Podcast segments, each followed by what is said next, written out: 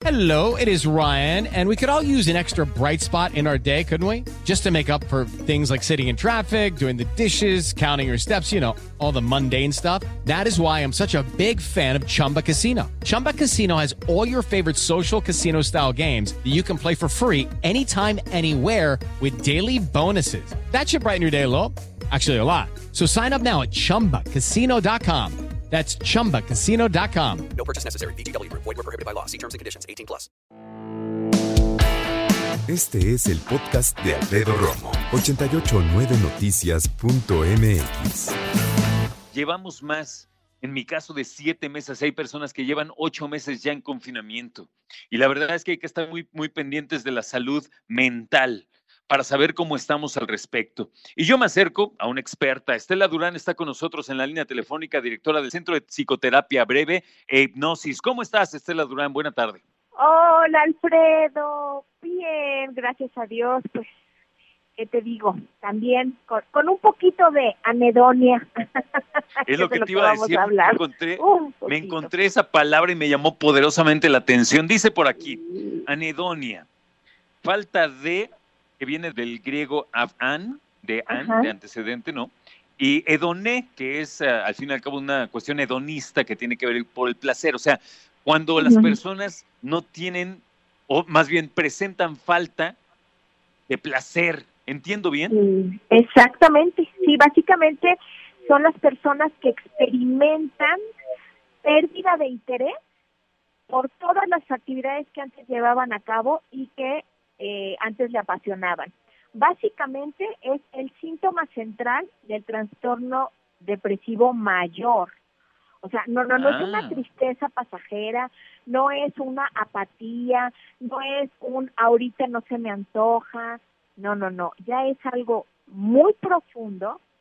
Ya cuando una persona tiene anedonia es porque de verdad ya no se conecta con ninguna sensación de placer.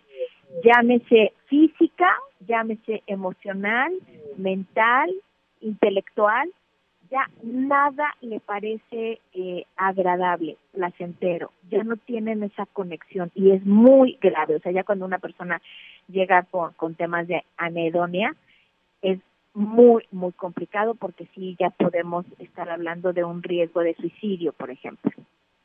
Oye, Estela, fíjate que la pregunta del día tiene que ver, eh, precisamente a sabiendas de que iba a platicar contigo, tiene que ver con estos días de confinamiento y yo pregunto, ¿qué te da emoción, qué te da placer, qué te da satisfacción en estos días de confinamiento y de pandemia? Y es que Claro. personas como yo que estamos encerrados, pues yo encuentro, Ajá. por ejemplo, mucha distracción y mucho placer en meterme a, a mi cuarto de herramientas y ponerme a arreglar cosas o a ver qué invento, a ver qué corto, aunque sea practicar mi corte, o sea, lo que sea, ¿ves? Pero es Sí, algo claro. que sí te emociona y que dices, ahorita lo voy a hacer y que te das tu escapada y todo. Pero Claro. hay personas que en este confinamiento no salen, están trabajando y fuera del trabajo como tal, no hay nada que realmente digan, ahorita lo voy a hacer, no me digan nada, no estoy para nadie, ¿sabes? Exacto, porque me apasiona, porque me apasiona Sí, esto, sí, sí, sí. que es mi momento, mi ratito, yo qué sé, ¿no?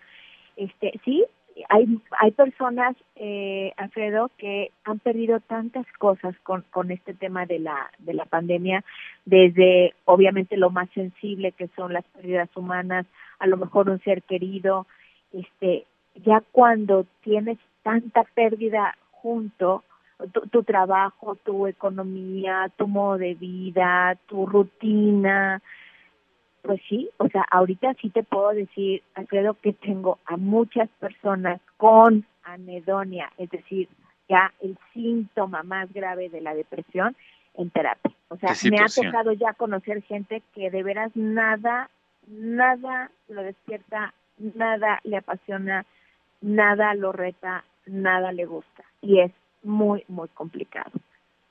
¿Cómo me doy cuenta?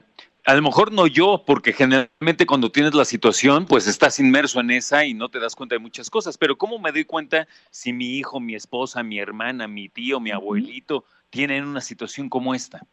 Claro, mira, eh, tú que conoces a, la, a, a esa gente que está cerquita de ti y que de alguna manera la vas a pasar por un matiz, chécate si ha perdido el interés por las actividades que antes le apasionaban. vamos a suponer un hobby y que ese hobby sí lo puedes hacer en casa. Imagínate, no sé, pintar o lo que quieras, ¿no? Algo que sí se puede hacer en casa. Y que te das cuenta que aún teniendo tiempo, tiene una total y absoluta apatía. Por eso, ese ya es un punto. La pérdida o el aumento significativo de peso, por ejemplo, también puede ser un síntoma de que aguas, o sea, algo está pasando, porque ya cuando estamos también con temas de autodestrucción, eh, estamos hablando ya de depresión y tenemos que inmediatamente detectarlo. Eh, los cambios en los patrones de sueño, este, Alfredo, ahorita muchísima gente está padeciendo de insomnio y eso también es un, es un síntoma, al igual que el exceso de sueño, o sea, es cambios como, como en, en tu forma de dormir, si antes dormías poquito y ahora estás durmiendo demasiado o al revés. Las sensaciones físicas, por, por ejemplo, de inquietud, de impaciencia, de agitación, en donde, o sea, la persona ya se vuelve hasta hasta irritable, impaciente, ya no ya no se halla, como dicen vulgarmente, es que no te hallas en ningún lugar, en ningún momento te sientes bien. La fatiga o la pérdida de energía también es una, es una de las características más fuertes. no tienes pila, tu pila está casi a punto de agotarse. Este, sentimientos de inutilidad, Alfredo, también eso es como muy, muy claro y muy constante en, en el tema de la anedonia. Ya no sirvo para nada, yo ya no me voy a poder recuperar, este, ya todo lo perdí, ya nada tiene sentido. La incapacidad de concentrarse, por ejemplo, en los chavos, este, que ahorita se tienen que concentrar en su computadora para sus clases y todo esto, cuando ya no tienen ni siquiera la capacidad de concentrarse, agua, o de tomar la mínima decisión, por ejemplo, eh, a ver, mi amor, ¿qué quieres comer? Este, o qué pedimos, una pizza, una hamburguesa o algo, no sé, que ni siquiera tengan esa capacidad de tomar la decisión más absurda entre un taco, claro, un, claro. No sé, que sea. Una sencillísima decisión, ¿no? Danos esperanza y dinos, por favor, que es tratable. Sí, eh, solamente que es muy importante que el familiar, mira, es muy difícil que una persona que tenga anedonia sea la que pida ayuda, porque como precisamente ya no se conecta con nada, no le importa nada y perdió completamente el interés de, de por la vida. Entonces, quien realmente puede ayudar a una persona con anedonia es la familia o los amigos, la gente que está observando esa pérdida total y absoluta del el placer, que pues básicamente ese, ese, es el término, ya no se conectan con absolutamente nada de placer.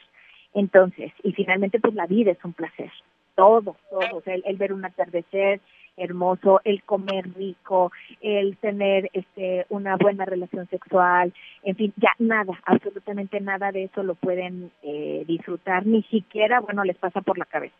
Entonces, eh, aquí yo tendría que dirigirme al familiar, al amigo, a la pareja, eh, al hijo, al papá de la persona que está viviendo una situación así y sentarse directamente y mirándolo así, pero nada de que una platiquita así de café en donde no te estoy pelando y donde estoy agarrándome el teléfono y donde medio, medio platico contigo. No, no, no. O sea, agarro a la persona de las manos, de frente, mirándola a los ojos y le digo, acabo de escuchar esto de, de la depresión, de la anedonia o de lo que sea y me estoy dando cuenta que tienes casi todos los síntomas que acabo yo de escuchar o de documentarme necesitas recibir ayuda porque te amo, porque para mí eres importante.